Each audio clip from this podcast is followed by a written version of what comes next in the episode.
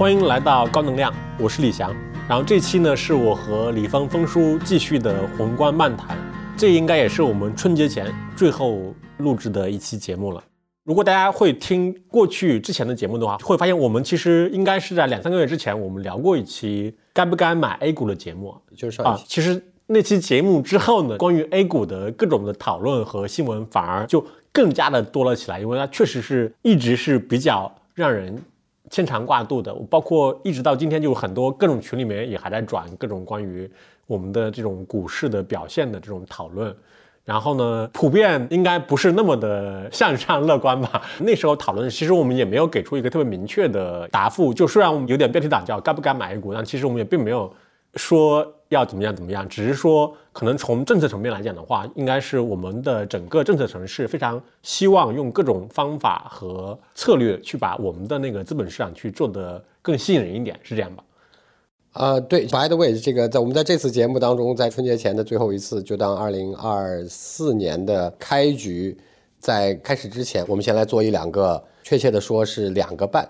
今年的关于我自己的小赌注，二四年是吧？二四年，哈，这是两个半。我们先说那半个是什么呢？那半个呢，就是要立个小的 flag，for 新年愿望。因为我碰见了一些人，他们问了一下，他们还都听一些我们的播客，然后其中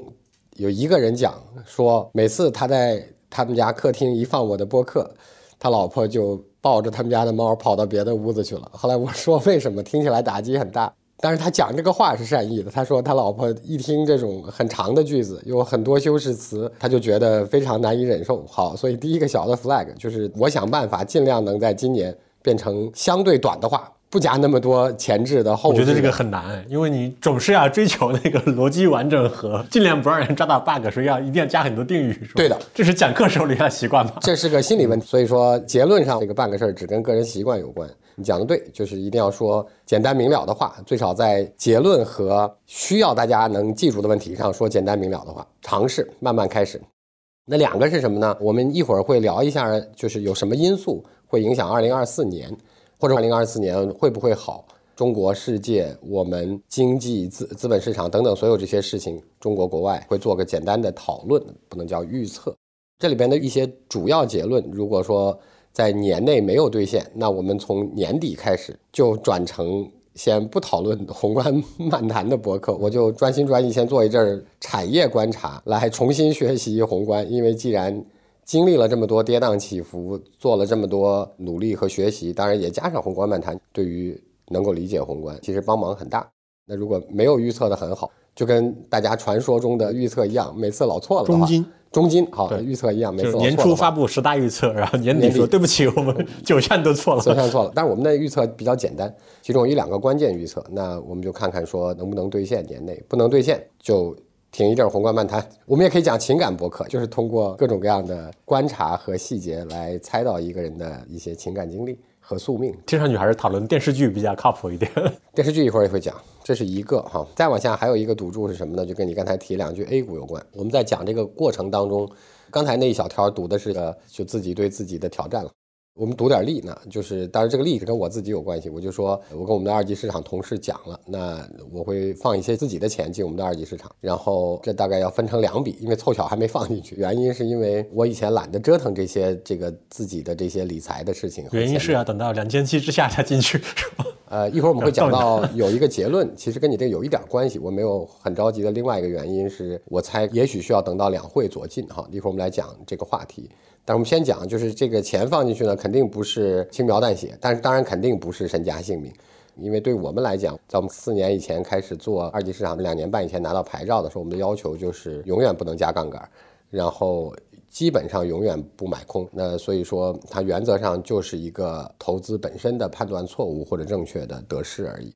那所以说这是个小的利。为什么我在今年讲完那期就上一期之后就要去折腾这个事儿？是因为我在香港的那个银行账户，我有四年没有动过了，所以我所有的卡在二零二零年四月份就失效了。失效完了之后，如果他做一些额度比较高的存取转的话，他需要去解冻，需要去一下柜台。但是过去四年因为疫情的原因，或者因为疫情放开之后，我懒得折腾，就一直是以 活期的形式放在账户里，四年时间从来没动过任何东西。这个事实背后还有个好玩的情况。我上次去深圳开董事会的时候，顺便抽了两个半小时去香港，是把我这些解冻的事儿搞完。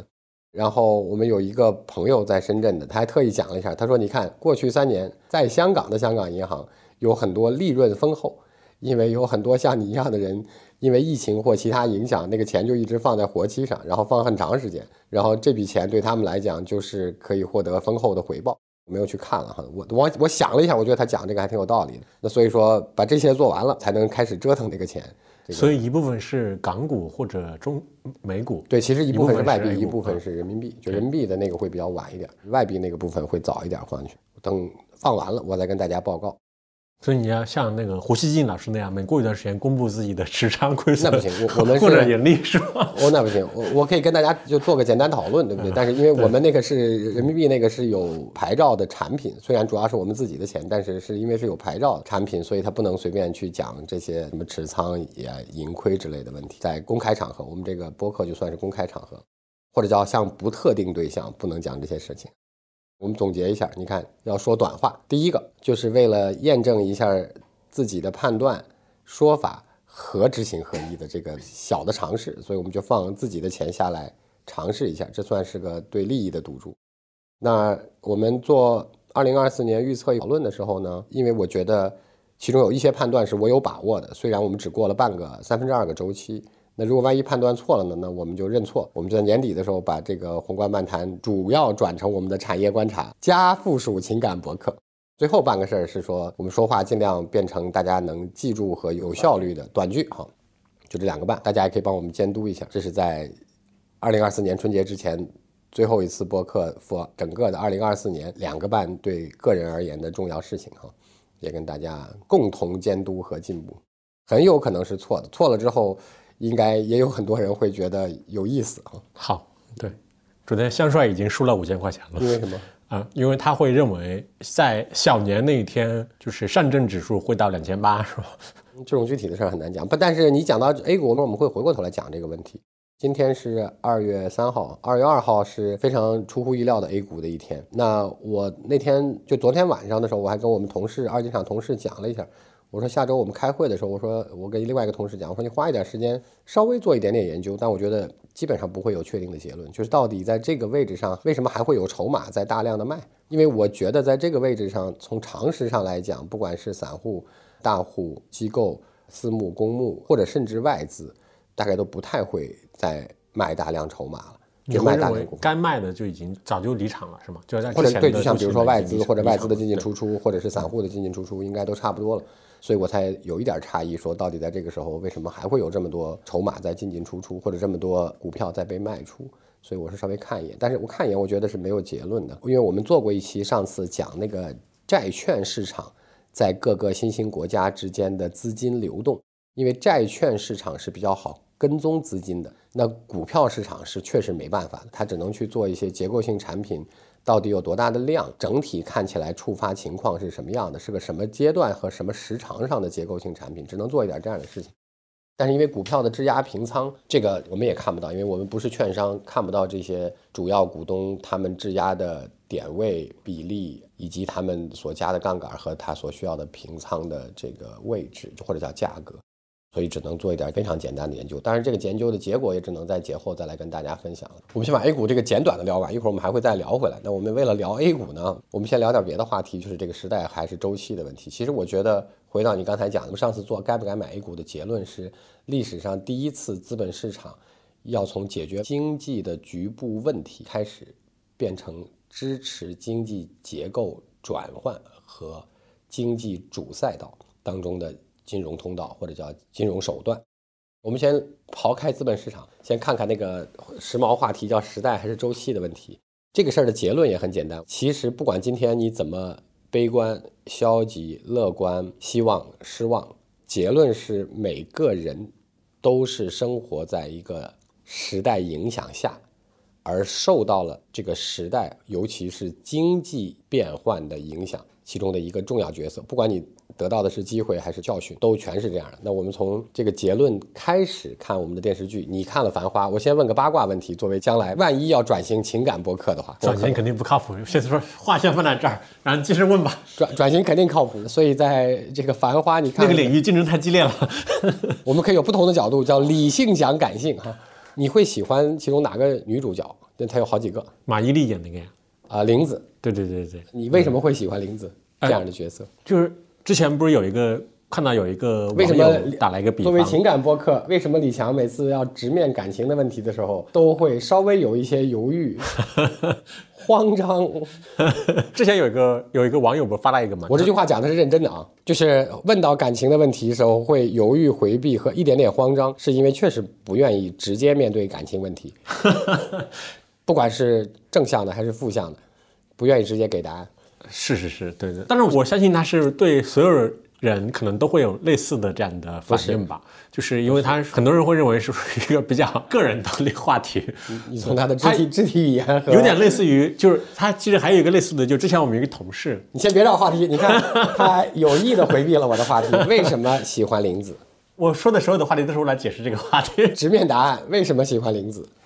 因为单纯从一个影视剧的角色塑造和艺术家本人的表演来讲的话，都是一个更为丰富和立体的一个形象。相比而言，其他的女性，我自己理解啊，尤其是很多人会认为是偏主角的，就是三个女性，就是汪小姐、汪小姐、李李和林子、林子。对对对，她另外两个，我自己理解，她其实还是比较单向的吧，或者比较薄的那那种，就是比较容易去理解的。然后林子反而就更丰富一点。OK，所以你也喜欢林子是吗？呃，我凑巧不是，她本身也是情感是比较复杂的，所以说喜欢这种 sophistication 的，在感情上的多多少少。是有一点点受母亲影响比较大的，这就太民科了，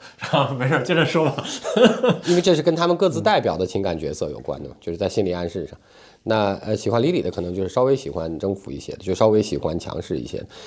对于男生本身而言，呃，凑巧我喜欢的是汪小姐，就是看起来前面像傻白甜，后面又表现出了努力、认真和执着哈。对，好，你看这个时候就可以。我可以把我之前要讲的话讲完了，然后他从另外一个角度来解释了为什么你喜欢汪小姐。好，对他就会讲的说，如果我们已经开始尝试换一个角度，就是比如他其实李李代表的是民营资本，汪小姐代表的是国营资本国有企业，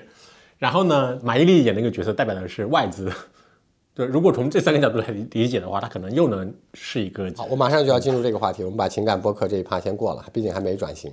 我在开我们的年终总结会的时候，到我发言的时候，你看每个人都是个时代的注脚，虽然他自己并不一定，但是我觉得这个剧把他们都拍出来了。我问他们的第一个问题是：为什么李李和林子能够各自经营，虽然规模不同，能各自经营一个个体餐馆，做的还不错，和以及为什么会有黄河路？就这个时代背景是从哪里来？是九十年代的上海的，怎么讲？就是加入。中国加入世贸组织前后的那个经济上行期是吗？他们还有点远。世贸组织零一年是吧？他们是九一到九三之间。哈，那再往前，其实，在宝总和雪芝，就他的那个初恋去香港之前，他们去吃那个大暖锅，洪顺兴，就是火锅，十几个人围在一块儿，永远只看半边脸。当然，这个你没有办法考证了，因为他并没有表现出来。但我猜，八七年那个时候，应该理论上那是个国营餐厅，在那个时代背景下。当然，这前后可能差了四年或者五年。那从那个大暖锅，就好多人围在你后边盯着你吃饭来排队，到黄河路，当然那个是稍微高档一些的，到林子那个小餐厅，叶东京，叶东京，对哈。最早的时候，为什么他们两个人会有这样的机缘来经营这种或大或小的个体餐厅？就这个从历史的注脚上，从时代的注脚上，因为中国第一张个体户餐厅是从八十年代北京开始的，呃，叫什么阅兵。饭庄还是叫阅兵餐厅？中国最大的一波出现这个情况，我有一点印象，就是在我上到初中，全国的城市里都充斥着所谓叫做二流子或者叫社会青年儿，就是那个时候社会还是比较待业青年，对，其实就是叫下乡返城知青，然后在充满荷尔蒙的时代回到了城里之后没法就业，同时有大量待发泄的精力。那在这个社会青年的解决这个社会问题的基础上，在八十年代中期。就正好在他们吃大暖锅那个年代，开始比较鼓励了，或者叫允许适度放开社会服务和社会流通，或者叫零售业。那简单来讲，换成大白话词儿，就是那个时候就开始允许叫个体户和个体餐馆的出现了。这大概是最大的一波，尤其是大概从八五六大概到八八年左右，这是大概第一代的个体餐厅，也含个体户。个体户就是那个时候我们看到的，在北京的最早的那些三里屯摊位，就是纯靠卖假货或者卖高仿的这些。你这个我我就刚好看到，因为我之前看过一本书，它是讲八十年代的嘛，就是补充一下，就是它是一九八零年有一个叫全国劳动就业工作会议，就里面提出来说，一切守法的个体劳动者应当受到社会的尊重，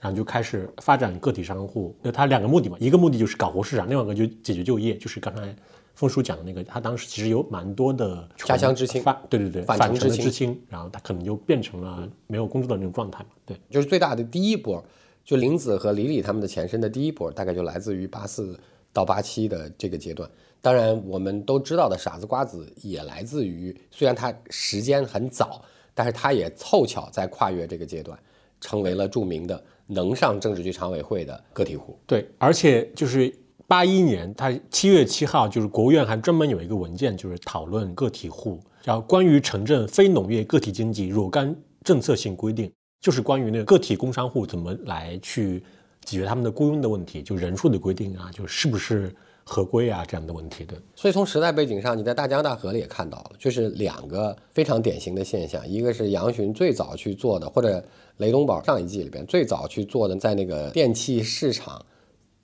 租柜台卖他那些五金电器或者叫电线电缆的那个时候，那是第一波。然后如果再往前倒，其实中国在八十年代初期的时候，就同样一个时间点，还出现了另外一批叫农村无业青年。那个时候就是因为中国最早的改革主要改的是农业，就是那个包产到户，所以他开始陆续解放劳动力。但是这个劳动力在农村里，要不然是因为没田可干，要不然是因为没事儿可干。所以那个大家各自不同的出发点，不管是在那个最早的时候摆柜台的，还是杨巡再往上一季去卖馒头的时候，大概都是在另外一种形态下的，呃，所谓叫社会青年或者叫个体户的就业。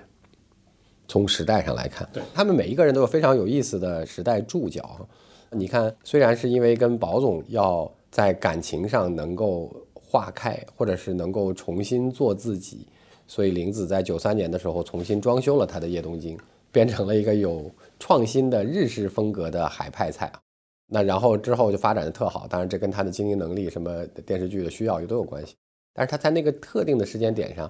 有一个很小的时代注脚，你知道是为啥？跟中日关系有关系吧？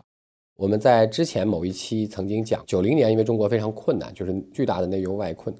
然后在当时全世界或者叫大多数发达国家都跟中国当时暂时没有经济往来的时候，中国要破局吸引外资，那时候刚刚开始，因为我们的今天叫外商投资法刚刚出现，那个时候叫外资企业法，在八六刚刚出来，对，我也看到那个材料里面，它就是当时应该是通用汽车在北京要到中国来投资。谈判的过程中，他们对我们的领导人提出的一个需求就是说，当然我们谈都谈得很好，需求就是说能不能出台一部法律，这样我们大概知道说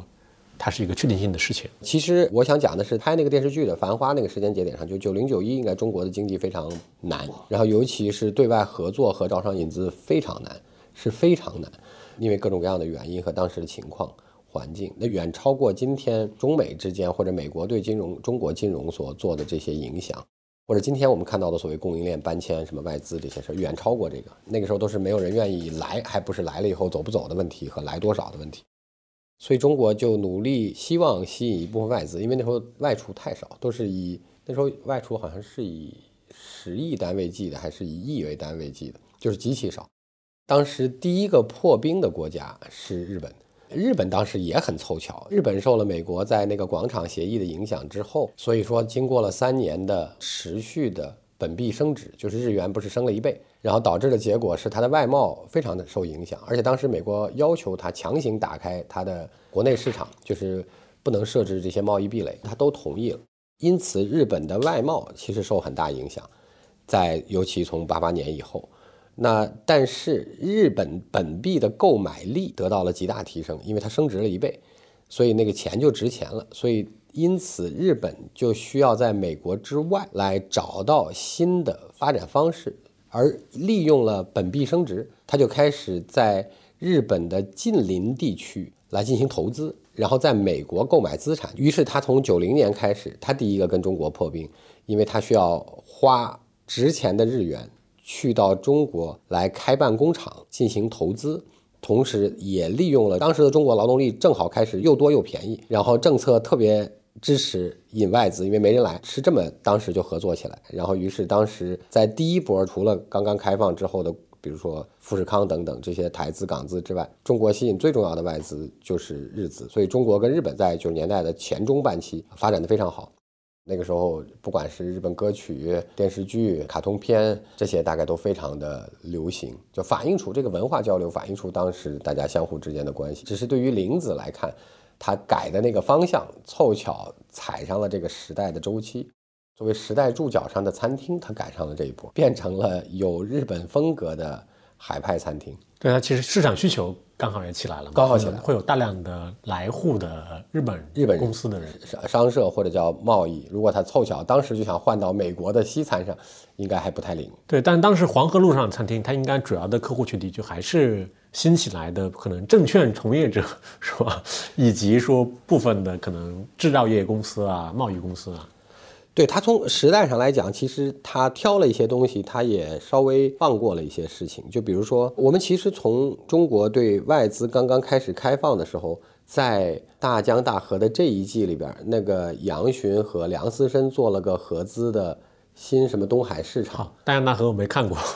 哦，你没看过，是没关系，那也是连续的讲改革开放。因为它是指哪个地方的改革开放？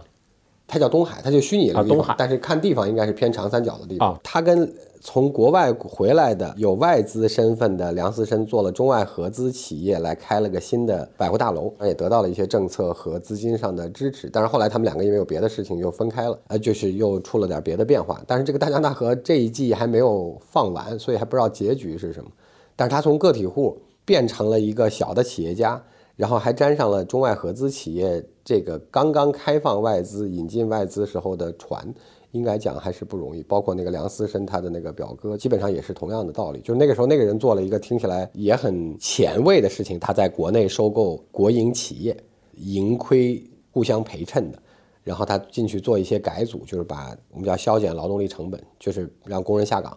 然后把这些盈亏企业打成个包，然后去海外融资上市，这听起来非常前卫的这个资本手段了。即便在今天，但在那个时候，反正既有争议，最后它也最少启动阶段做成了啊前一两次。当然，这个涉及到另外一个当时中国的背景，就是这个国企改制。国企改制，对。所以网络上不是也会有人讲嘛？他就是《漫长的季节》和《繁花》是同一个年代的中国嘛？只不过它是不同地域的中国。然后可能《繁花》就在上海，就是虽然它里面也会提到说有纺织工人下岗的问题啊等等，但整体上还是包括讲的就是吸引外资啊，包括证券市场的建设啊。然后可能在漫长的季节，因为它发生在它故事背景设定在东北嘛，可能更多就是跟国企改制，然后工人下岗之后大家的命运是相关系的，对对，所以他在你要把这三个放在一块儿也行，就是他们各自讲到了，他们都是完完全全的时代注脚。就是在一个经济结构开始出现剧烈变化的时候，就像你刚才举的例子，叫一部分人代表了变化的前端，或者叫感受到时代变化的位置或角色，就像他们这些角色一样。那另外一部分人是处在拒绝或者叫做被改、被动改变的那个位置上。对，以及。新东方应该也是那个阶段创业的嘛？是的，那个时候有三件、两件事情。第一件事情有了第一次的民办教育促进法，当然那时候还是试行。第二件事情是因为从正好是大江大河和繁花各自中间的那个位置上，开始了刚才我们讲到的明确的想尽方法来吸引外资和外贸。然后汪小姐她也比较特别，她也是个非常特别的时代主角，她也赶上了好几件事。第一个问题是从保总、范总、汪小姐他们打交道来看，也非常明确的知道说，在外贸这个问题上，当时反映出了所有的外贸企业，不管国营还是民营，尤其是民营，你需要从外滩二十七号，就是你需要从公办的外贸公司拿到出口配额，然后才能出口产品得到外汇。这就是当时最典型的外贸特征。当然，汪小姐有这个历史渊源和资源，于是离开外滩二十七号去创业。当然，肯定也是因为有她有这个历史渊源，她也还能保证她拿到配额。然后除此之外，他在创业过程当中还赶上了另外一个非常重要的时间节点，是我们之前有一期其实播的量比较大，外汇，就是讲中国金融改革的历史。那期就讲到了汪小姐经历那个事儿，就她最重要的一件事，不就是因为沃尔玛的单子赚钱了？沃尔玛的单子本来是不赚钱的，对，是因为人民币一次性的贬值，是吗？对对，所有这些东西都是时代开始的时候的注脚。为什么？因为今天我们要讲的不是说它赶上了一九九四年叫外汇双轨并单轨，因为原来我们有外汇券，那就是官方牌价，比如说一比五或者一比五点几，然后有个黑市牌价，比如说一比八或者一比八点几。然后在九四年的时候，这是中国第一次金融改革的时候，一次性的把这两个价格合并成了单轨，单轨就一把合到了八点几那个位置上。所以说，我们从结果看，它是这样几个结果：第一个，让人民币瞬间一次性贬到位。至于当时人民币是不是有点过度贬值，我们今天不讨论，但是肯定是一次贬到位。那这带来的结果是肯定有益于出口。从另外一个角度上来看，它也有益于吸引外商来投钱，因为他的钱变得更值钱了。那当然，中国在那个之后其实实施的一直都是鼓励 FDI，就是鼓励直接在境内进行投资，包括设厂、买地、买设备、雇劳动力等等。然后某种意义上来讲，我们还做了强制结汇，就是你必须结成人民币，而不能在国内用非人民币流通。这大概是三个当时最重要的举措。但在九四年做这件事儿的主要目的，其实就是能够为服务于这几件事儿，就是吸引外资做外贸，让中国的民营企业或者中国的生产型企业可以把东西卖出去。然后，当然同时也是为了让这些钱能够投到中国来，因为中国当时的外储太少，就家底儿也太薄。对，那其实这里边我们要拐出去另外一个小小的问题，就是我们今天其实有非常多人在大家出海的时候讨论印度的问题，大概印度有一点点在今天的环境当中要学当年的中国，就是他其实在今天对外资的态度上，就是他需要你把钱投进来，而不只是在这儿做销售或者套利，就是印度赚钱印度花嘛，印度赚钱一分。别想带回家是吧？对，这个有一点点像我们当年做的，或者我们很长时间做那个 FDI，就是你钱要进到里边去投资建厂、买设备、雇劳动力，然后还可以再扩大生产，也可以有利润，当然也要变成当地流通的这种形态。这就跟当时中国其实在改革开放初期那个时代背景和注脚下做的事情是很像相关的事情，就是在汪小姐赶上的九四年中国第一次金融改革。金融改革当中的一个非常重要的部分，就是当时的汇率改革，就是双轨并单轨，并且一次贬到位，然后这才铺垫了再往下的那些吸引外资。因为九四年中国在那次金融改革的过程当中，也有各种各样的呃阶段性的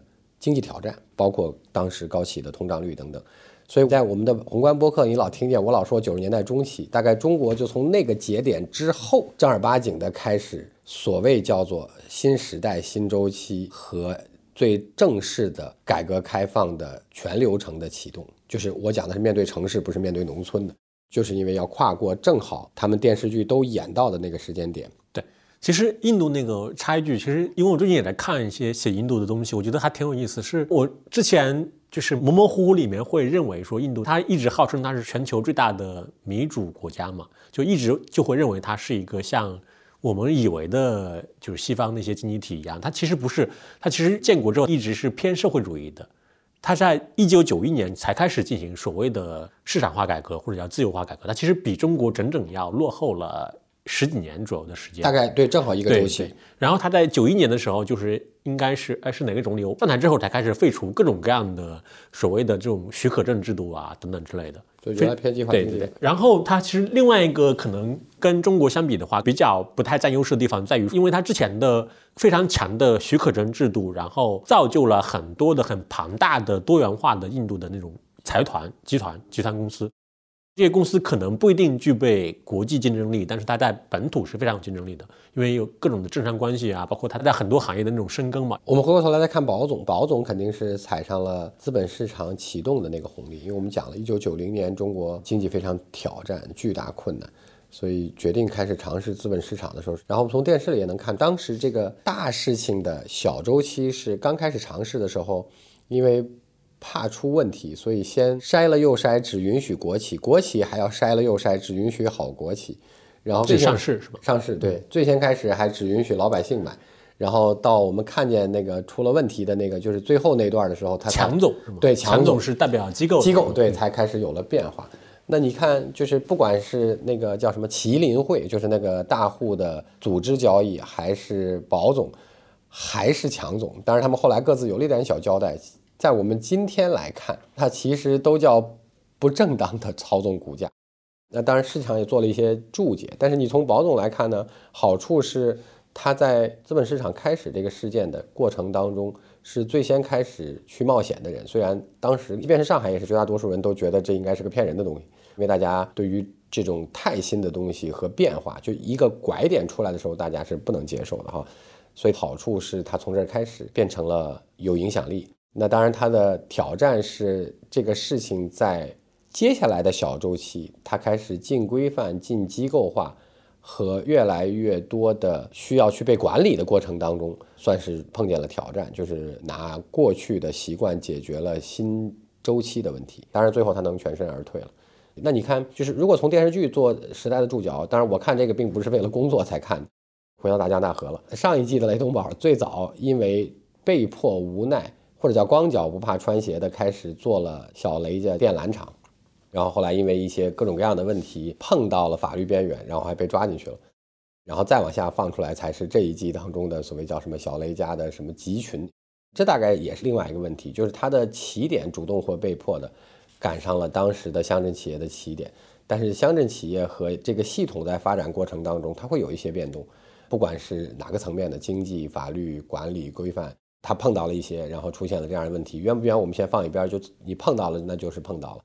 然后再出来的时候，他赶上了这件事儿，其实某种意义上几乎是最高潮，因为我们讲就是在大江大河的第二季放到现在这个阶段的时候，是乡镇企业在中国经济上最高光的时刻，因为九四年、九五年，乡镇企业占了国家 GDP 的二十五分之一啊，那是乡镇企业最最最最高光的时刻。但再往下他们没有了的原因，是因为正儿八经进了改革的新周期。乡镇企业，我不知道最后集群会不会演变出同样一个时代反馈。什么是时代反馈？就是大多数的乡镇企业后来是因为利益和股权问题就江河日下了，因为他们中间说不清楚是个人还是集体的股权。它所有制就是集体所有制吗？对，它是混合，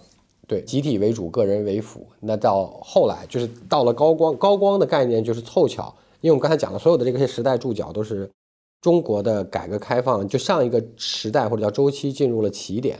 然后从金融改革上也配合了支持了这些起点，也向国际化来对接，然后同时又有了外贸，那这些东西在蓬勃发展的过程当中，利益就变大，所以才有九四九五年的高光时刻，就是乡镇企业的高光时刻。但你到了高光时刻之后，就叫利益变得很大，利益变得很大，这个利益最终分配归属。和如何使用，就是用来发展，还是用来分红，还是用来自己，还是用来工人，那就会有很多问题。那这时候就需要一个产权调整过程。事实上，中国后来也进了，但是进了之后，大多数的调整出现了非常多的问题。我不知道他大江大河的这一季的后半期会不会反馈这个问题。就是我猜，从时代的注脚上，他演了前半拉，他理论上应该也会演，要演到后半拉，就是他要怎么解决。这个非常多的村子在这个里边拥有产权，和大家可能投入和回报并不能完全对等的问题，包括最后怎么决策的问题，我猜可能会要演。你拿这个来对应的另外一个问题，就是那个里边的最重要的主角之一叫宋运辉，因为他是在国营体系里出现的，他最后因为各种各样的原因，大家如果没看的话，就可以把这些都跳过，免得被剧透了。他去了那个彭阳农药厂，没事，大家也不一定会看，所以知道吧？啊，好。那其实不管是当时的新东海市场，因为当时杨巡不是帮那个梁思申的表哥要解决很多国营厂合并的问题，所以他要大量的负责解决下岗职工的问题。那那也是当时的社会现实，就是你讲的漫长的季节当中的硬币的另外那一面。当然，所以他就说让这些人来他这儿开柜台做个体户啊，什么这样那样的哈，包括原来的纺织厂啊，等等等等。那宋运辉去了国营厂，就面临到这个问题，他的那个小厂就要被关停，然后他想通过技术研发来拯救这个厂。但是这件事情是一个非常典型的时代注脚，他也是个非常典型的时代角色。因为这个剧还没放出来，再往下演，他碰见的问题就是这个国营厂要怎么改制。拿今天时髦的话来看，在同样的历史时间点，出现了三个选择：第一个，做大做强的变成了国资委管辖，国资委经过了调整；第二件事情是叫工龄买断，就是杨巡做的那件事情，一人一年三百块钱，五到十年的工资把它买下来，那买走就让他退休了。那另外一件事情就是叫 MBO，就是。通过对通过经营层把股权从国营变成了民营私有化，对，那这些当时也都是改革的那个时间点或者那个时代的那个时间点发生的事情，而且他们非常神奇，他们在那个年代的中国在做国有体制改革的时候，分别试点了三个地方，他们非常具有代表性，一个是山东，一个是湖南，一个是上海。湖南尝试的应该工龄买断最先开始，然后在山东尝试的反而是 MBO，我印象中，然后当时另外一个试点是上海。那上海今天国资依然极其强大，因为上海当时在国有体制改革的试点阶段推出的是通过成立国资委，把国资委变成两级体系，把所有的这些国营厂能兼并和管理的全都收到这两级里边去管理，变成市属和区属的。那在这个基础上，最后三件事都被允许去试点了。然后今天中国的国资在国资本身的管理体系上取了上海。然后在当时的那个历史阶段，两个事情都尝试了，就是工龄买断和管理层回购，或者叫管理层控股，就是从国家手里头把它变成私营的。那这个我不知道在宋运辉的身上，在这两种情况，他最后会怎么体现？那大概也非常非常非常时代的注脚。所有的这些人，就是在这两个今天热的电视剧里，几乎所有人做的事情和所有人为什么会好和会不好，包括那个强总。就是为什么会好和会不好，大概都是完完全全的刻在了时代背景里同周期的一个角色，或者叫同命运的一种角色了。所以说，不管大家今天嘴上心里是消极、积极、悲观、乐观，你看不看得清楚这是一个什么样的变化和时代或周期？但是不管怎么样，大概你如果之后有了变化，就像我们刚才讲的这些人，剧里的角色的各自命运因此变好。变得不同，变成以前自己没想过，那大概完完全全是因为他凑巧站在了变化的那一边。然后另外一部分人变不好，不管是结局里的保总，但是他后来搞了块浦东的地，也许再往下赶上另外一个周期了。不是号称川沙吗？就是今天迪士尼建的地方。对对，就是浦东新区了。不管是保总、强总，还是也许上一季当中的雷东宝和正好演在今天的杨巡，跌宕起伏的，大概都是另外一个在同一个周期。赶上过一半儿，但是带着习惯错过了另外一半儿的某种注脚，就所以基本上时代和周期就是这样。为什么我们今天扯到了这个问题？是因为前两天我看到有一个新闻对我的触动其实很大。我在我们的年会里时候我也讲了，就是一月的最后一周的时候，虽然新闻上就是披露上早已经出来了，但是终于完成了挂牌，就是四家不良资产管理公司，三家去了中投，一家去了中信。那并且是那个新闻主要是挂牌换了嘛，就是把他们的牌子摘了。那这件事儿我就说它很有历史意义的原因，在我心里就是我们从刚才所有的这些电视剧的角色，因为我们说这里边唯一一个没有被提到的现象就是房地产，那只是在保总最后着补了一句有个川沙的地的事儿。对，但是大部分人没涉及到这个问题。地产应该到九十年代末了吧，叫双零年代，就是二零零零年之后。然后可能地产才会成为一个特别特别受关注的一个领域吧。但是任何一个周期或者叫任何一个经济结构的调整的起点，政策披露是意味着它进了主赛道。但是之前都会有很多序章，刚才讲的所有这些人都是在序章里，都是在一个正式开始的前奏当中就进去的人。哎，我不知道大江那河里面有没有他？你看，至少《繁花》里面。包括就拍九十年代那些剧里面，他其实没有出现某一个角色，他是因为买了房子然后致富的。嗯，是的，对 对，他可能必须得等到二零零零年代之后那个之后，对对对。但是房地产在九十年代是经历了，我们曾经讲过这个，说从试点到大规模调整，到再开放试点，到开放外资，然后到整体开放激活，就是我们讲过中国所有的行业，就包括制造业、城市流通、城市服务、餐厅，所有这些事情都是这个过程。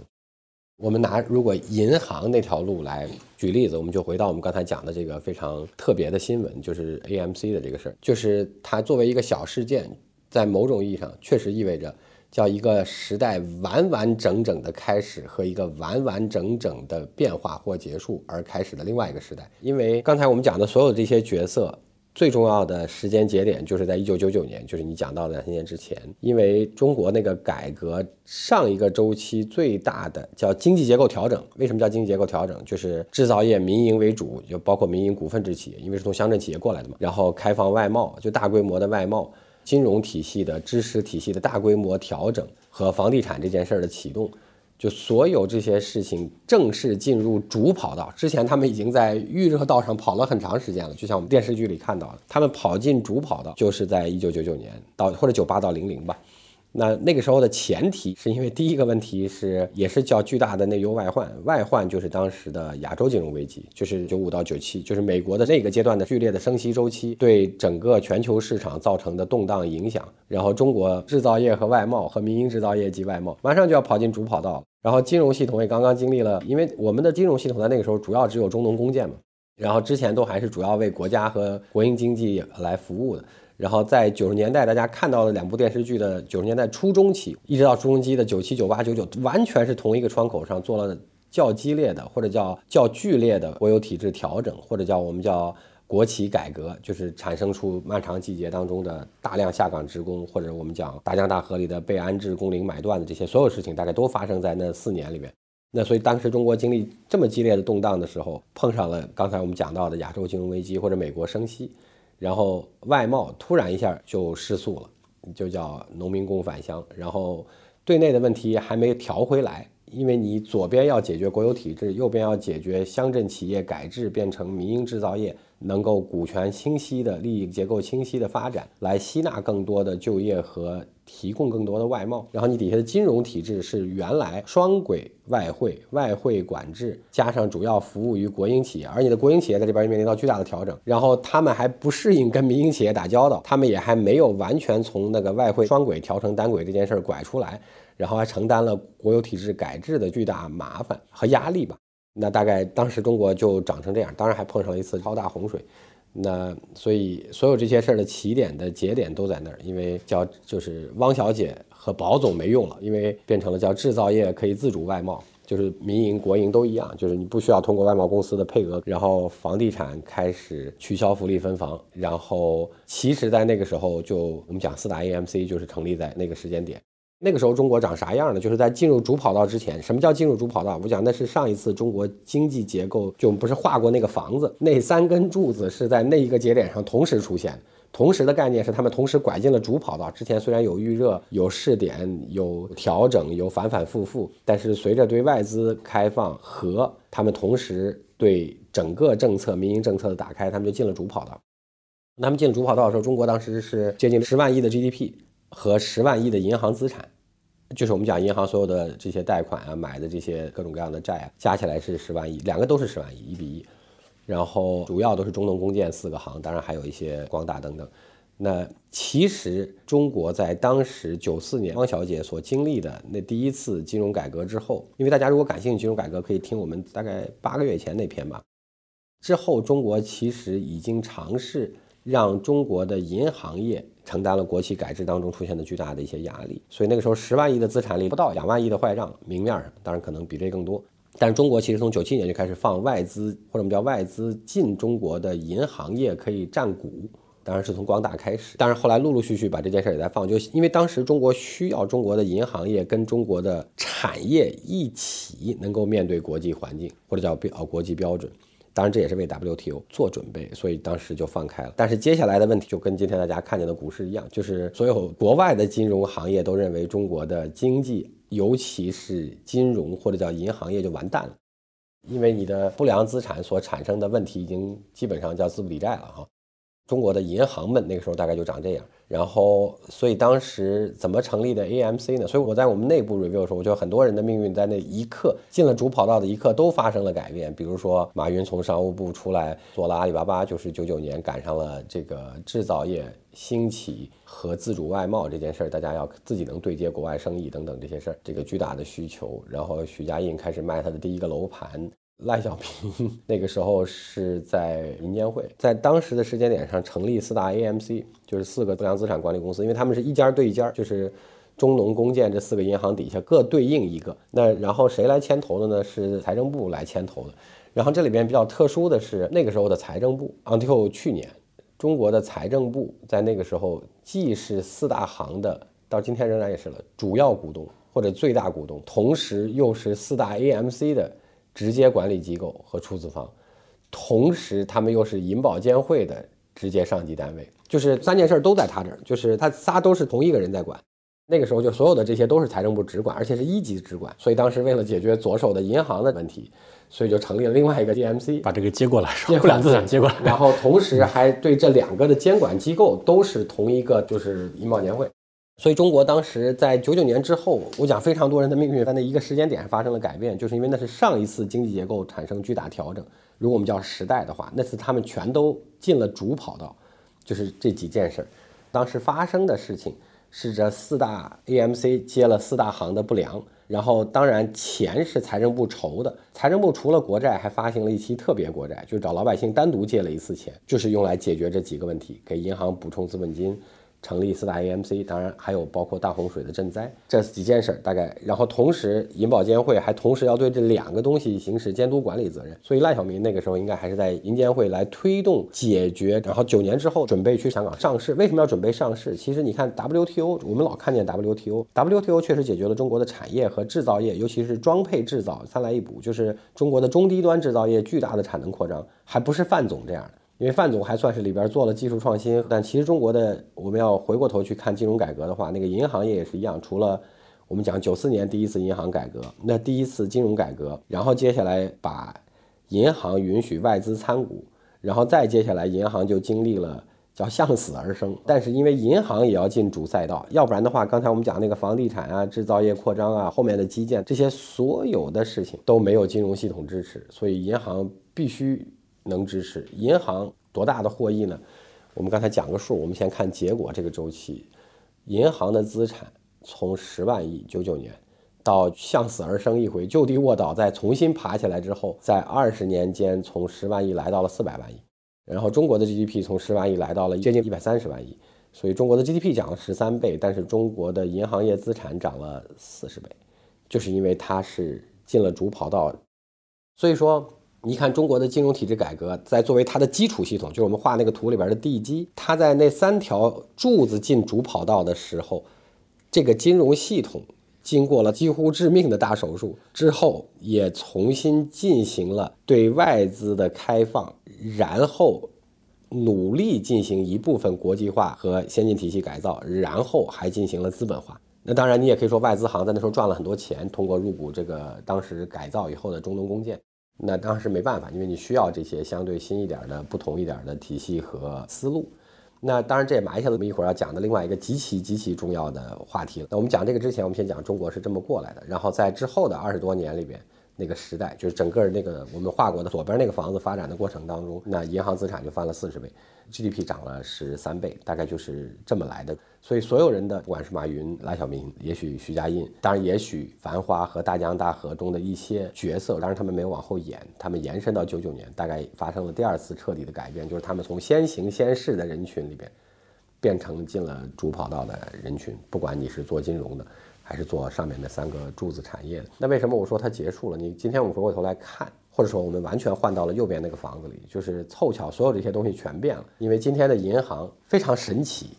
你今天跟银行说让他去买城投债，支持政府化债；你跟银行说让他去支持房地产企业，从去年的十月份以来，但是银行都不太愿意支持了。可能政策只是它的约束因素之一吧，就是还是有一个巨大的。市场的激励在那边存在的，同意。比如之前他转转不过来，就是因为我带给他们我会赚钱嘛。对，今天他看到风险，他可能就会对。就是因为原来那个房子的惯性太大。是。今天你就从四大 AMC 来数这个时代，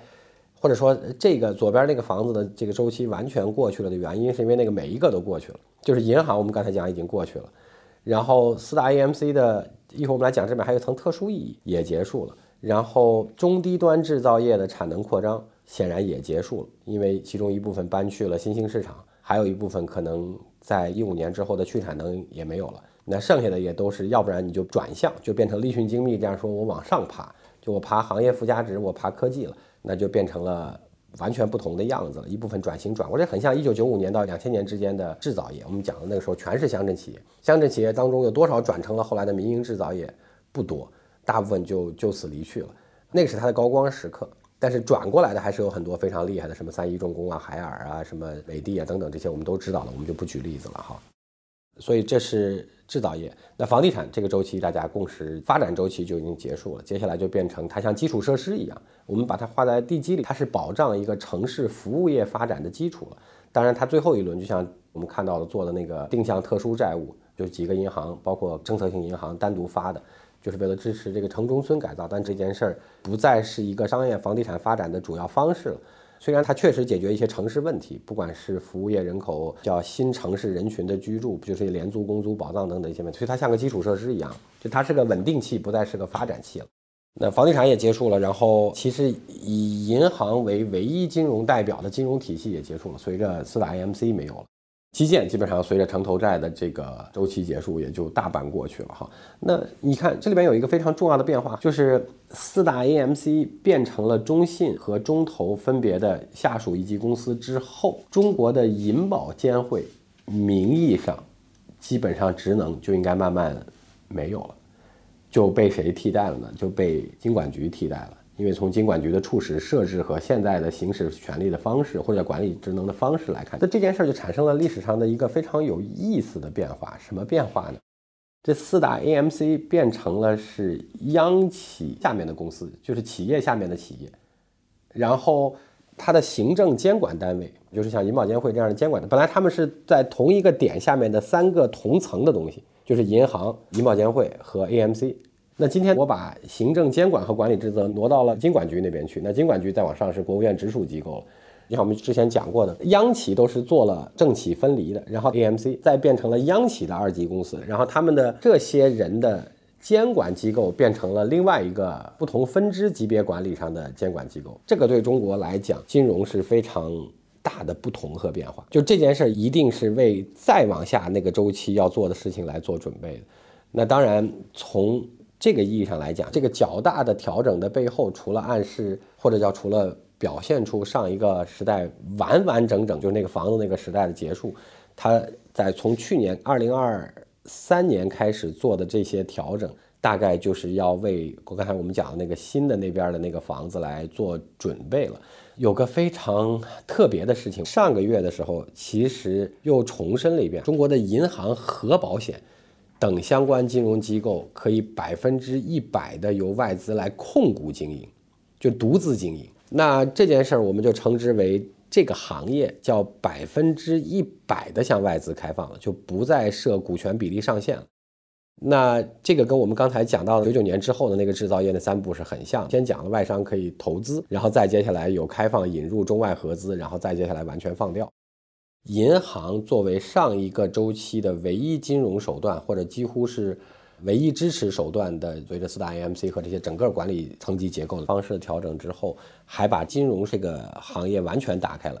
但是他把它保险也打开了的另外一个原因，其实从二二年就开始了，跟资本市场相关的这些配套渠道、这些配套环节，私募基金、公募基金，所有这些事情也对外资打开了。那我基本上就是要把金融这条线。就像在十一月的时候发过一个通知，说把北京打造成服务外贸的试点，对外开放的试点。那基本上就把这条线就叫对外资完全开放。那从两个迹象你都能看到，说这基本上所有这些事情都指向了刚才我们讲的叫一个时代，或者叫上一个结构的结束和下一个结构的开始。为此，他调了这些政策，或者叫行政监管管理方式和结构。当然也对外资完全开放，这通常也是一个标志性事件。那回过头来讲，最重要的问题，大家关心的，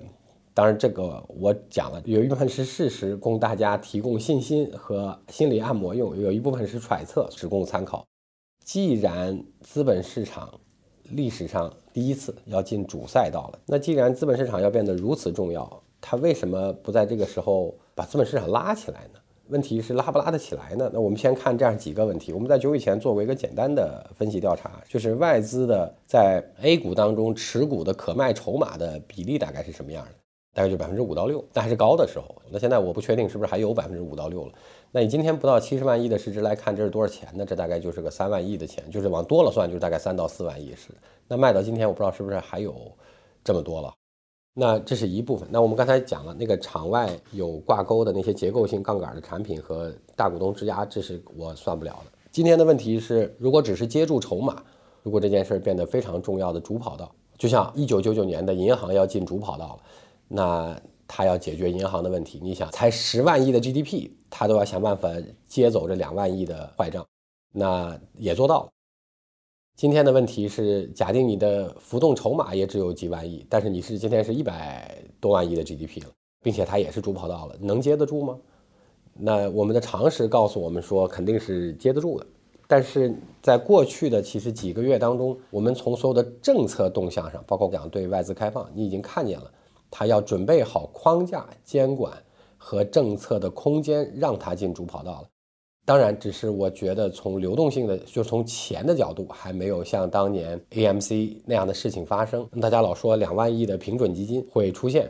那我的揣测，它也需要等一个时机。这个时间点呢，有一些很有意思的观察，是理论上这三件事儿：调结构，我们讲调人事结构，就是换成新人做新事儿；调目标，并且给予一个政策空间，就是我的新高管下来他能干什么，给他多大权限，这个叫调政策框架。和放钱下去把这个新业务拉起来，这三件事儿，如果你做 CEO 的话，或者说你做董事会成员的话，大概会怎么按顺序怎么做这三件事儿？先定目标，再搭团队，然后接下来再拉业务吧。就你讲的非常正确，我的理解就大概是我们先搞清楚要做什么，然后 at the same time 有了合适对应的专业年轻干部，然后再接下来我给了你政策空间。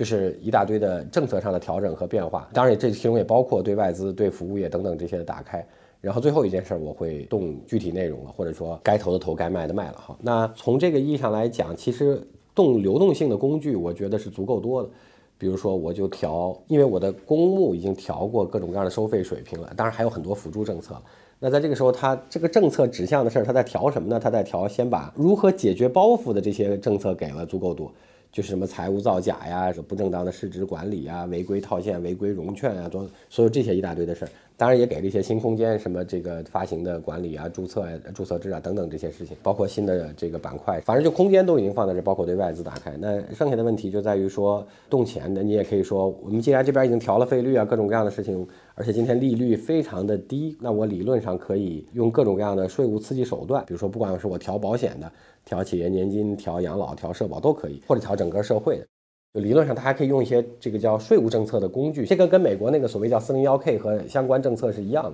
就我让税务政策上倾斜到这种类型的资产配置，但是原则上它要解决历史问题，它要解决新结构、新政策、新人事、新目标这些问题。那所以它要等这样一个时机。但是我觉得工具肯定是够用的。但是今天其实对流动性相关的政策并没有出很多，就没有立刻把流动性打起来。而是先把刚才你讲的或者我们分析的这些问题先搞清楚，那我觉得它也需要个新起点。那你从政府官员上来看呢？我们最近也有跟我们各地的 CEO 做一些聊天交流，也跟一些我们的认识的这个政府部门的从业人员、管理层做交流。我觉得政府今天调人事、调结构、调方向的时候，大家也有很多人有困惑，说到底他应该做什么、不做什么、去哪里、往哪儿做、怎么做才合适这些问题，就这些目标的问题和风险的问题。那这种事儿肯定不能一直持续。有个非常简单的道理，你做了这么大动干戈之后，大概从管理层的角度来看，你有个五年目标。现在算过了一年或一年半了，所以还有三年半。那原则上，如果一直保持这种大家不确定的状态，那大概就很难在三年半里再解决问题了。而且，尤其是今天外部压力也大，内部压力也大，所以必须要找一个时间点，把这个问题在预期上管理好。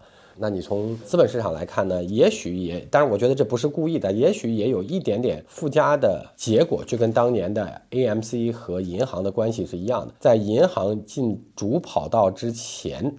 就是银行近两千零一年之后的这发展的二十年增长四十倍的资产快车道主赛道之前，做了足够大的一次刮骨疗毒，就是叫结构调整、人事调整、政策调整、方向调整。那当然也包括一些关键和意识调整，就是引入外资作为它的股东啊，做现代化改造啊，做股份制改造，去香港市场上市啊等等。大概这也是陆续在就这么发生了，按照这个轨道。这次大概多多少少也有，也可能会有这个方式。当然你说股票跌，肯定我们也难受，但是股票跌了之后，也许纯粹从结果上看，它的起点也变得比较容易管理了。对比股票跌更加难受的，就说你还不知道它为什么跌，以及要跌到什么时候嘛。呃，这个应该是让所有人更难受的。好，这是我为什么跌？为什么跌我不知道，就为什么，就所以我才问筹码的事情。就是，当然我觉得这个应该，因为从港股来看就已经这样了，就是港股比较反映出机构纯机构行为了，那并且还代表了外资。我打一个比方，在资本市场上，我跟我其他人讲过这个问题。虽然大家的经济结构和经济体量不一样，但是这里面有非常有意思的可比性。我说，你看，二零二一年的三季度是全球除了美国之外大部分国家的资本市场的高点，因为再往前那次。疫情放水造成，所以说那时候全世界绝大部分地区都是零息或负息或低息。二零二一年的三季度，绝大部分资本市场的国家的高点，中国当然也一样。我挑了一个非常有意思的对比，这个仅供参考，这可以起到心理按摩的作用。对比是谁呢？是俄罗斯。俄罗斯呢，大概是在二一年的十月到了资本市场的顶点。当然，我讲了俄罗斯的经济结构和体量跟中国不同，但它也是个大国。那然后接下来。美国进了它的升息周期，所以大家股市都分别受影响，俄罗斯也一样。但是最重要的是，从二零二二年的二月份开始，俄罗斯经历了如下几件事儿，你听起来都跟好像有点影子关系哈。第一个问题是，它经历了激烈的国家战争，这是正儿八经的国家战争，而不是西方媒体当中所谓的这个，比如说中国周边对什么台海、南海这些区域紧张，它是真正的国家战争啊。那中间一度还有起伏跌宕，有的时候能行，有的时候不能行。国家战争带来的结果是国家命运有巨大的不确定性，同时巨耗费人力和财力，这是第一个极限情况，到今天还是这样。第二个极限情况是按照全世界难以想象的方法，西方制裁俄罗斯是法律规定一分钱不允许去俄罗斯，各个角度，不管是直接间接投资资本市场，当然还没收了他们多钱。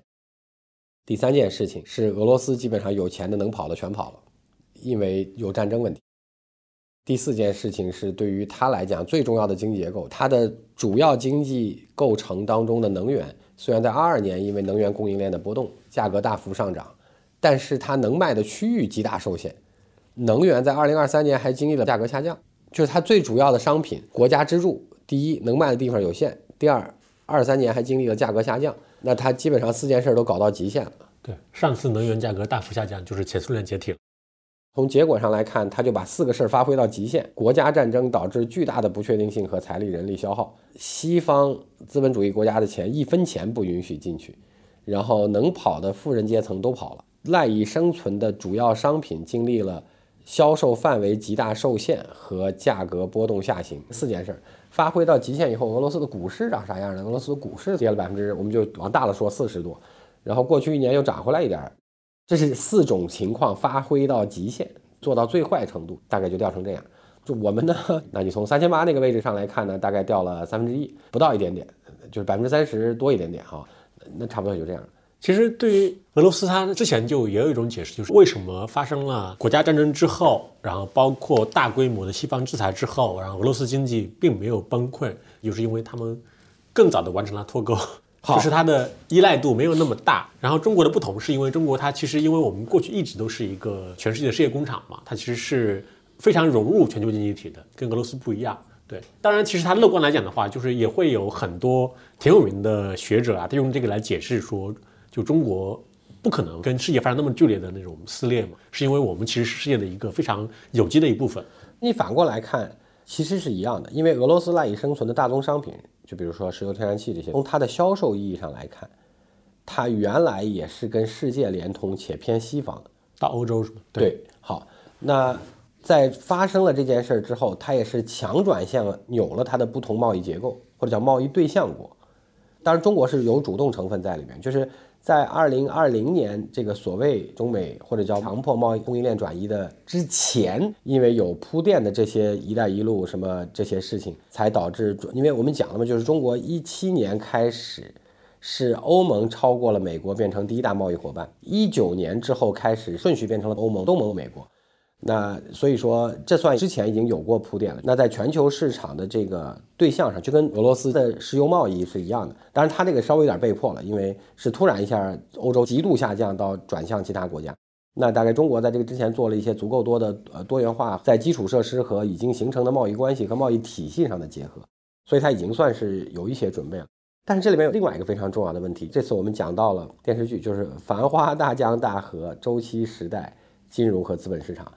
这些事情，每一个都是连起来的。在任何一个时代里，不管你是不是认同，你大概都是一个时代当中或正确或错误的做了一次选择。但是你也可以是旁观者，就像那个《繁花》里边那个小卖部里边那个那个小老哥一样。对，那个小老哥你知道是谁吗？是《繁花》的执行导演。哦，厉害厉害！所以他真的是，呃，小老哥的好处是永远在当做人间清醒，应该也小小的接接受了起伏，但是他并。不能是这个时代起来变更调整过程当中体会到这些或者是受益到这些的人。那回过头来，我想讲一个什么问题，很少人这么考虑。当然，这个讲完了以后，大家肯定也有很多不同意见。是因为上上个月的时候有一次金融讲话，对省部级干部，就是在达沃斯论坛的时候。当然，这是我的个人理解了。他讲了三句话对，第一句话其实就还是一样，就金融是服务于实体经济的，然后中国的金融要变成更开放和更现代化的事情。第二句话是很多人放了很大，叫金融还是有个底线安全的监管，叫长牙带刺。第三句话其实也被做了很多不同理解的，是中国要努力做有中国特点的，或者叫做自己的金融体系。这句话被很多人放大理解。我今天回过头来讲两个非常特殊的角度哈。第一个角度是俄罗斯的俄乌危机给了中国一个巨大的警醒，是要做能源结构的自主化。第二个问题你刚才讲到了，就是全世界都没想到西方会这么制裁。就我们先不管这个事儿本身，俄乌这个是否谁正确谁错误，或者应该如何制裁，我们只讲说，所谓西方使用的金融制裁手段是超过之前所有人预期的。因此，本来在这个巨大的金融压力和战争下，俄罗斯就应该金融系统崩溃了。那俄乌战争第二个非常有意思的观察角度是，它的金融系统或者叫它的经济系统，没有因为这个巨大难以想象的金融战崩溃掉。至今为止，哈，以后还难讲。二三年好像俄罗斯 GDP 应该还有百分之三左右的增长吧？所以说，这个就提出另外两句话。第一句话是，如果美国利用它能控制的金融体系，不让钱进中国的某些重要行业，不是中国不让投，是他不让钱进来。那在某种意义上已经是这样，就是不管是不让投中国市场，不让投中国特定行业，还是说特定企业给你放到实体清单什么这那。那都是不让钱进来，在他能影响的范围里或者压力上，这某种意义上已经算是金融上的战争了。那所以说，今天给了两个开放性的话题，第一个是，如果这个金融本身的影响力和范围是个战争，你要怎么办？第二句话，不管你是不是做准备和要做什么样的金融系统，今天只有一个非常简单和重要的话题。我老说这是齐白石跟他的徒弟说的，中国传为老话的“学我者生，似我者亡”。那意思就是说，你跟我做一样的事儿，你是肯定没出路的。那今天的问题是，假定你要面对这个极端情况，你如果是跟美国一样的金融体系和结构，你能不能做得过它，和能不能对等抗争，这可能是个比较重要的问题。你要从刚才讲那个老化的结论上来看，就是包括美国当时超过英国。或英国超过西班牙，或日本被美国控制住，大概都给出了一个答案，就是美国的金融体系变成今天，并不是靠英国当年的航海武力和金本位，一样道理，在英国也是用不同的方式从西班牙手里抢过来。从简单意义上来看，就是你是没有可能性通过跟美国做一样的金融逻辑和一样的体系发展路径，变成比它强大或者最少跟它一样强大的金融体系，这是不可能。所以我觉得这句话就是这个第三条被各种解读，但我从我的理解上来看，就是如下两句话：第一个，一定会对你极限施压，当然会不会到俄罗斯那种程度再说，应该可能不会。但是事实上今天已经开始了，你面对这个，你只能想办法来。扛住这个威胁和挑战和压力，但是将来如果这些事情变得更极限，比如说更靠近俄罗斯承受那种方式，你的金融体系用什么来发展？结论是你知道跟美国一模一样，肯定是不行。但是怎么不一样？我猜今天可能也没有正确答案。这句话其实很不好被理解，因为刚才我们讲了，其实中国有非常多的长时间的金融体系是通过引入外资，尤其是美资。的金融体系来进行的改造，从九十年代末的银行开始就是这样。资本市场的很多规则也是这样。当然，肯定它有它的先进性，因为它毕竟发展两百多年。从这个意义上来看，你要跟以前的我，就是哇，只需要半年以前就够了。你说要做跟美国不一样的金融体系来做。金融体系和投资，我都会觉得这个听起来匪夷所思。但是今天俄罗斯最大的两个警醒，就是一个是能源问题，一个就是跟金融和经济相关的这个问题。但今天。你如果把这句话单拎出来看，从理智上，我完全同意，跟美国一样，肯定是不可能承受美国金融系统对你的威胁和压力，也不可能超越。那你是要不一样，但是怎么不一样？那也许再往后要看了，这是很难的事情。就跟华为任正非也老讲说，以前他们是容易的，因为他们都做第二。做第二的话，你有非常明确的目标，你要怎么做？当时华为很快就要进入无人区，是因为你很快就前面没有人了，或者说你就要选一条不同的道路了，那你就会需要自己去真的摸索和尝试了哈。但是你要回过头来看呢，很有意思，就是所有中国在今天还行的地方，全部都是因为做了不一样。比如说我老打比方，我们从最早的引进外资做合资车厂，是我们要做的一样，要追赶燃油发动机，然后一直不太行，然后拿市场换技术也没换到最好的技术，然后到十年前开始拐弯做新能源的时候，就是这个并没有。破坏汽车本身的规律，就是说，大家老认为说做不一样的金融系统是一定要做往回走的金融系统，就是你不做汽车了，一定要用另外一个交通工具，一定要不做马车。对，那这可能是好，但是事实上来看，你换了一条路做汽车，虽然它还是主要汽车的形态和交通工具，比如说新能源车，那大概你用了时间，通过 being different，最后就变成了你很难超越了，就是你用了一条不同的道路来超了车。而不是用了一个相同的道路，靠所谓的弯道，那这是一件事儿。第二件事儿，我们讲了哈，你看全球的贸易体系在过去五百年里面，基本上都是航海贸易，不管是哪一次的全球化，所以大家就所谓做海洋贸易、做全球贸易这件事儿，这是个约定俗成的事儿。从陆路体系来看，虽然最早在两千年前我们有陆路体系刚开始，那但是后来也没有再明显的陆路体系了。那再重新做了交通工具，不管是列车还是高铁，或者叫重新做了基础设施，比如说“一带一路”的联通之后，这个陆路体系联通之后，就变成了今天的贸易体系。从中国角度来看，是陆加海，而不是过去五百多年当中的纯海洋贸易。那这个也叫 being different，因为你 being different，你大概才稍微有一点机会，今天来对抗美国做的这个贸易规则和整个去全球化的进程。那就所以说，当然我还可以举更多例子。所以你看，being different to be first 的这件事情，其实是只能选的命题。在大多数情况下，就是在国家的迭代或者叫竞争过程当中，就跟美国当年选的政治体制、宗教体制、国家体制、法律体制，包括把政教分开这些所有的事情，或者包括金融体制，大概都跟英国不一样。那他要跟英国一样，他要也做的什么君主立宪、政教合一，主要靠航海，不靠他的境内铁路，大概他也搞不定英国。他其实我理解，其实很多人他可能比较担心的，倒不是说要不要通过创新达到不一样，然后从而做出自己的竞争力，后面还会有一个。因为我们要保证我们的金融系统的安全，那其实除了做出你自己的不一样的创新的，可以有效支持我们经济发展的金融系统之外，它其实还有一种简单粗暴的方式，确确实是相对封闭的一个金融系统，它可能就因为你会受到外界的波动和影响就会更小嘛。就说我觉得俄罗斯可能某种程度上就是类似这个。对，也那它是被有部分意义上有被迫了。那你从结果上来看，我们又讲回来了几个重要的事情，一个是上海和这个陆家嘴，当然最近加上浦东新区做成了开放试点。另外一个是历史上第一次有把北京做成开放试点，尤其是服务贸易和金融。然后同时，我们刚才讲了，就是你把比较重要的金融体系百分之百的开放给外资，不管是面对资本市场那一套，还是面对间接融资这一套，原则上你从过去的两年来看。叫大家哪怕到省区域级，大家都是竭尽全力的，叫什么自己争取外贸，什么包机出海，什么当然也包括中国企业自己主动或被动的出海，或者说做了无数多的外交努力。我们现在有非常多的 CEO 在主动或被迫的出海。他们问我，我说如果你尝试。不同地区，比如说你尝试欧美这个发达地区，你最大的挑战是要自己承担一定的不确定性风险。那要不然，其实就跟美国的企业全球化一样，你是随着中国外交范围上的全球化来做的全球化，不管是东南亚、中亚还是中东还是东欧，大概都是你是在外交范围的友善范围之内进行的全球化。对，是随着中国的全球影响力而建立公司的品牌的全球影响力。是的，这里边有几个非常特殊的事件，比如说我们开了中泰的互免签证。那其实第二天有一个与之相关的新闻，很小新闻，就是中老泰铁路继续加快建设。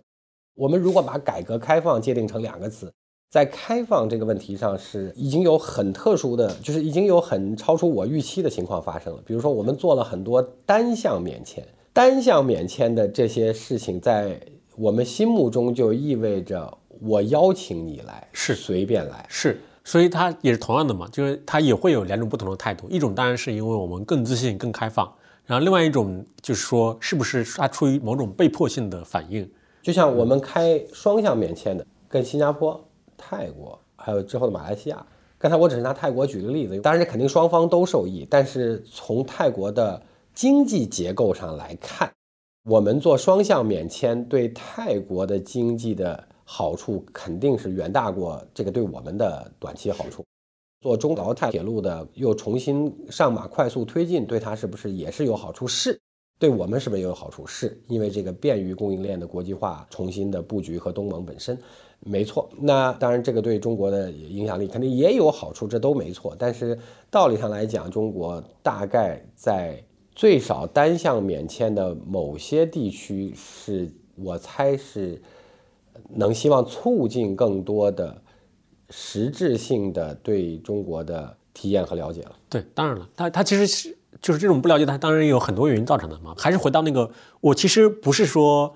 一定要疑问这个东西，它就是你一定要通过创新的方式出不同的一个金融系统，而是说我理解它其实比较良心的状态是中国，你想要创新的这样的系统，它应该是个全球或者说以美国、欧美为代表的系统，大家协同进化的一个方向。这样的话，它是一个比较融洽的向前的，然后互相也不会有产生太多的那种接入的困难。我们刚才讲的 being different 是个系统问题，就是从历史理性上看。今天最大的挑战是，你知道你要，因为这个竞争已经是没有办法避免的。我讲的就今天最简单的道理是，中国大部分的行业不是不让你投，是美国不让任何其他的钱进中国来投，这是主要的问题。就是说，是你没有开门，还是他想要一切办法在你外面给你修个围墙，这是两件事。那这个我们讲叫系统级别的竞争。那在这种竞争下，就跟我们讲那个贸易体系的问题是一样的。如果说你想尽一切办法，想在上一个周期由美国和加上英国所推动的这个海洋全球化的贸易体系，就是二战以后的这个贸易体系当中，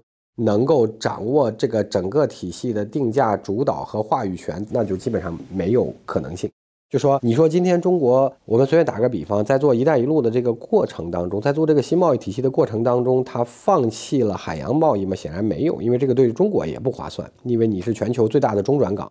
那当然也包括制造业加工和中间品转港。那你在这个意义上，你肯定不能放弃。但是问题是，如果你只靠这个，你肯定没有出路。就跟我们刚才讲，这就是日本对美国的关系。你可以确定说，在已经形成的竞争关系当中，如果你同方向的追赶或妥协，基本上你就只能最好情况下保持现状，或者变得更差一点。你要想变得更好，你只有是不同的方式。但是这个不同的方式不是指开倒车，不是指反方向走，是指你只能从这个轨道跑出来，在有这个基础上试着在中间拐一个别的弯。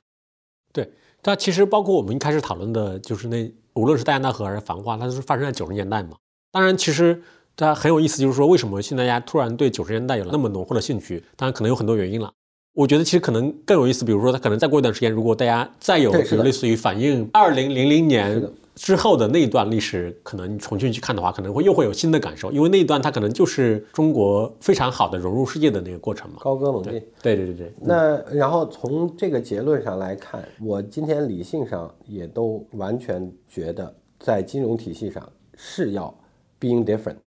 当然不是开倒车，我讲的叫 being different。但是今天我觉得最难的事情是金融体系当中绝大多数的重要中坚力量，大家在心里头能先不讲怎么做，只讲接受 being different 的这个观点吗？我觉得很难。包括我自己原来我也不会这么考虑这个问题。但今天我觉得说做不同是个唯一选项。但是做不同这句话大家能在心里接受吗？可能很难。就拿我们这个创投行业举例子，大家对于在 LP 当中有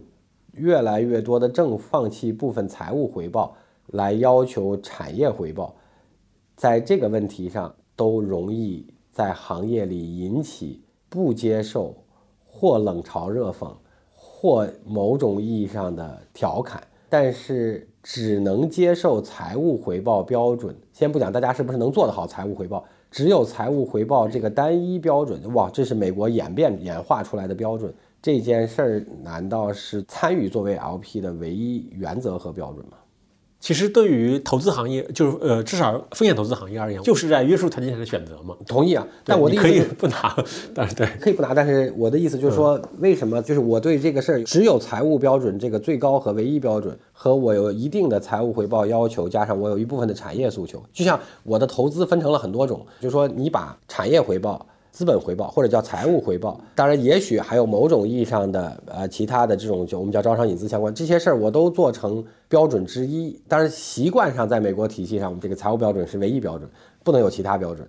应该也不至于吧？你你你如果拿了很多大学的基金，他们肯定也会对你提一些要求。这些可能不是说你得给我招个公司过来，但可能是其他要求。非非常好，对呀，就他们说你不允许投，比如说房地产，不允许投这些烟酒，这很好。就是说你在习惯了之后，你你在接受的时候，你也没觉得这是一个不合理要求。那我的意思就是说，这些标准本身。是不是有优劣？我觉得不一定，但是就是大家习惯了之后，会倾向于容易认为我就不能接受其他体系和标准。就是 being different 是一个非常难被接受的事情，尤其是在一个已经习惯成型的体系里边。就像我刚才讲，就是因为中国其实有几次系统性引进了华尔街的标准和思想的，比如说，就像那个九十年代中后期就是一次。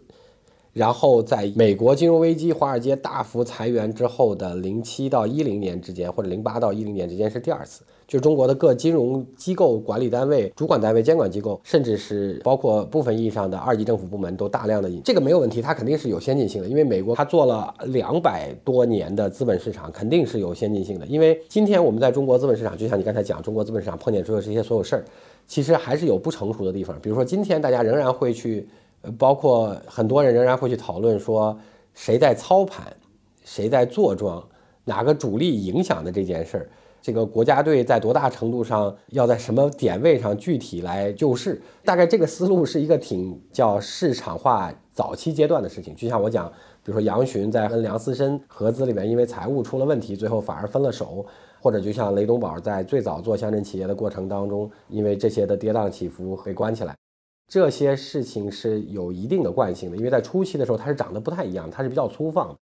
美国今天你大家会去问任何一个股票涨跌，任何一个股市的涨跌，这个整体说这是哪个庄在搞什么事儿，大概大家不会这么考虑问题了。那所以说你要觉得美国不是这样，那是因为它今天不是这样，它经过了两百年的发展。有一本书叫《伟大的博弈》，讲了二零零八年金融危机前这两百年的美国资本市场发展的历史过程当中，中国今天发生的每一件事儿。是每一件事儿在当时美国的历史上都有对应的历史不同阶段，就是通过操纵筹码控盘，或者像保总那样大幅度操纵股价，甚至是通过影响法律来操纵股价，或者是进行各种各样的行为来收集筹码。所有这些事情在美国的历史上没有任何例外，都发生过。那你说巴菲特在美国是个非常厉害的赢了贝塔的人，但是巴菲特进去的从大概七十年代的美国开始。它的资本市场经过了一百五十年的发展，那个时候的巴菲特进去的市场，它市场的机构化成熟度、信息和博弈的相对合理程度，跟今天中国是不完全一样的，但也许跟之后这个周期，我讲了资本市场好不容易进了主赛道，可能是越来越相似的。对，这是个发展过程。如果我们回到电视剧，最后我们做结论，回到电视剧上来看，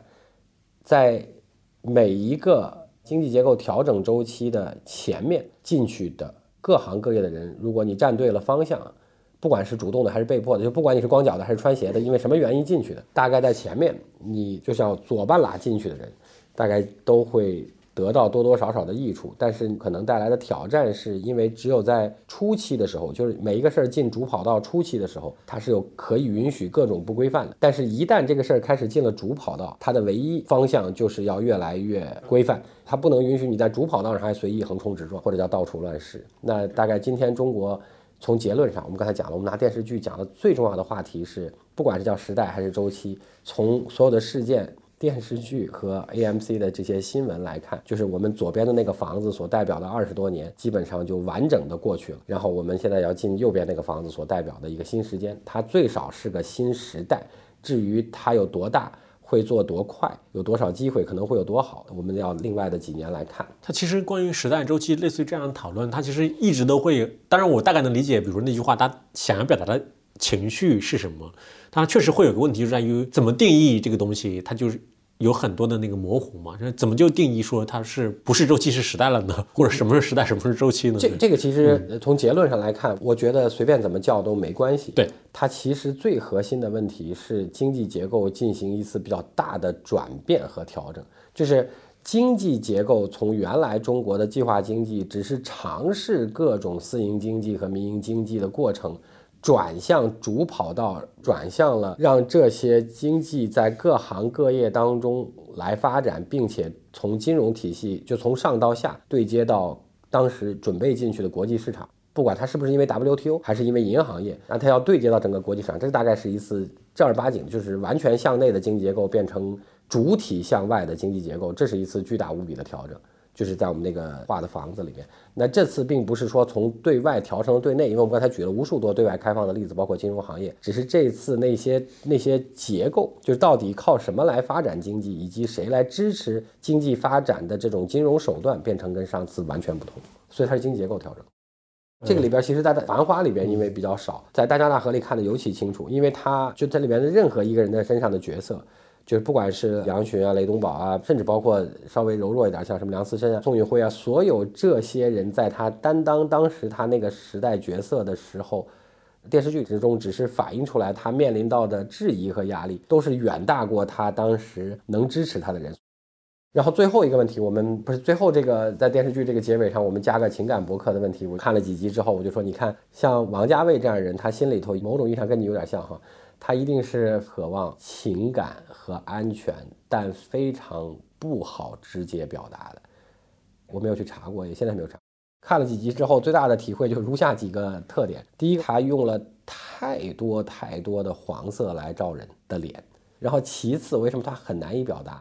他在非常想刻画这个人的时候，想照他的近景和脸的时候，他几乎都用的是半边，就是或明或暗或者半边。然后他用非常多的玻璃，还就是那种人在里边有重影，就是这个人的脸在里边是有好几个不清晰的脸。我们从敏感程度上想象一下，就是如此如此如此喜欢黄颜色放在人的脸上的人，他应该是非常想要那样的温暖。他一直都是侧脸，或者是非常半明半暗的，还加很多玻璃让你看不清楚，就是因为他其实并不一定那么希望把整个东西简单。正面的完全是表达出来，可能有两种吧，就一种可能就确实跟风叔讲的是有点接近的，就是说他确实是不太愿意那么直接的把这个东西呈现出来。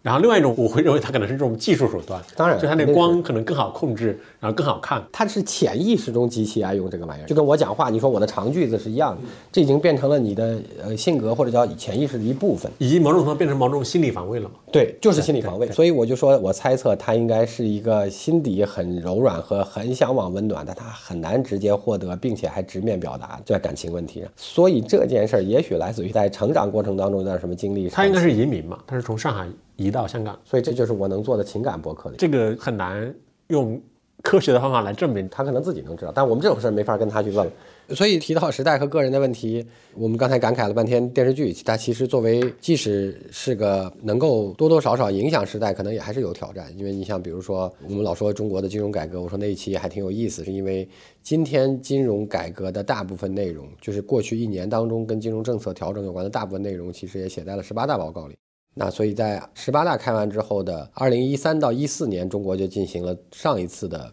金融改革。但中国的金融改革非常神奇，它都是十年的，九四年、零四年、一四年，当然不到二四年了，那又是十年了。那上一次一四年的金融改革当中的主要问题，就是为了配合，其实今天也有，但是十八大当中也写到的，就是包括直接融资和间接融资要并重，就是像国保贷汇联动这样的事儿。然后当然也包括叫资本向下，就是跟今天资本市场有关的，叫资本向下的人民币要有序放开。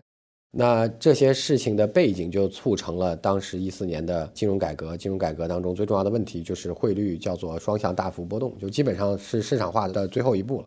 双向大幅波动基本上就是市场化，然后贷款利率上限放开，存款利率上限浮动百分之二十，这基本上就是叫存款利率或者叫存贷利率的市场化。最后四分之三步吧，因为还差存款完全放开。当然再往下这件事儿本来已经开始了，再往下就是因为一五年的股灾，所以其中的一些事情就后来肯定因为这个影响就暂停了。然后再往下呢，就是在十九大之后，其实中国上一次还叫全国金融工作会议是二零一七年年中开的。那那一次开完了之后，我的理解是我们又重新开始了金融改革，因为那个时候正好是刘鹤副总理在管理国家金融相关的这些业务。因为今天大家如果有印象的话，才过去十年，一四年重提这个直接融资和间接融资并举。当然，中国的直接融资在过去的十年确实百分比上涨了十几，在占社会融资当中，但是那个时候是提的非常多的。然后到二零一七年的时候，开完全国金融工作会议之后。应该一八年初的两件同时发生的事儿，就香港市场的十八 A，就是放开港股的医药不盈利企业上市和资管新规，应该就是金融改革重启并且画了浓墨重彩的一笔，因为中国的金融里边的银行系统太发达。所以要想让银行转型是非常难的，但那个时候是做了政策推动。当然，其实最后证明说，当银行不再希望主要贷给房地产、基建、就城投债等等相关了之后，银行才会贷给更多的像我们投的这种中小微的科技企业、早期科技企业等等这种。其实还有另外的一个是，就是李强批了个关于贷款的五个方向的主要改变。那五个方向的主要改变当中有非常多，我们今天。不一一评述了，其实那个也是其中的一部分，就是把即使是间接融资，就是银行贷款的这个项目，有一些跟过往的非常多的贷款方向，不管是房地产项目还是基建等。还是今天的新结构，就是面向只有知识产权、主要做科技的中早期企业的，不管是流动贷还是项目贷，大概都做了一些重新的调整。那也是我的理解，其实是在一八年那次调资管新规之后，让银行这个体系来转变的几个重要标志。但是，一八年做完这件事情之后，就是中美贸易战和科技战。当时的刘鹤副总理就去作为中美对话小组当中的中国方主要牵头人，就去应该大部分精力用来解决这个面向这个问题了。再往下，当然二零年到二二年之间三年主要是疫情的影响，所以是财政应该怎么花钱投向哪里，如何解决基建的问题啦拖住经济，当然也包括这些跟防疫有关的事儿。这一过就过了三年，所以从一八年的三月份以来的第一笔浓墨重彩的画完之后，中间就被中美贸易战和疫情连续耽搁了五年，直到再过五年之后的今天。今天我们的这个整个结构调整，包括这个这个何立峰接替了刘鹤来负责了刘鹤原来大部分的职务。那我猜测，如果这个金融改革，如果我们过了二十年来看。这是经历了非常坎坷和跌宕起伏的这第一个十年，因为是从十年以前开始了这个提议，然后做了一次汇率和利率的同时改革，并且朝向这个金融改革的方向，然后因为之后发生的股灾等偶然性事件停了两三年，然后再次重启的时候又碰上了中美科技战、贸易战加疫情，又过去了五年，然后再往下就来到了二零二三年，所以这应该是有非常多不同的在。整个金融层面的最高层领导来进行反复的描述和描画，可能才把这个金融改革的过程从头到开始到正式踏上主跑道完成。所以这个从结果上来看也还是比较唏嘘的，是因为就像当时的房地产在九零年的试点，九二年停下一样，在海南，就是即使这件事情是一个有意义的开始和尝试，但是它当形成一个正式的主跑道。也过了十年，从九零年一直跨到九八年的十一月份和九九年，才开始了正式的房地产进入主赛道。那所以中间也颇多坎坷，就跟我们的这个金融坎坷也是一样的。对，它其实是一个持续性的、可能不断的接力的过程嘛。对，就是可能很难在某一个时间点内，有或者时间段内就把它完成，因为你总会有很多内外部的其他因素是的来打断。对。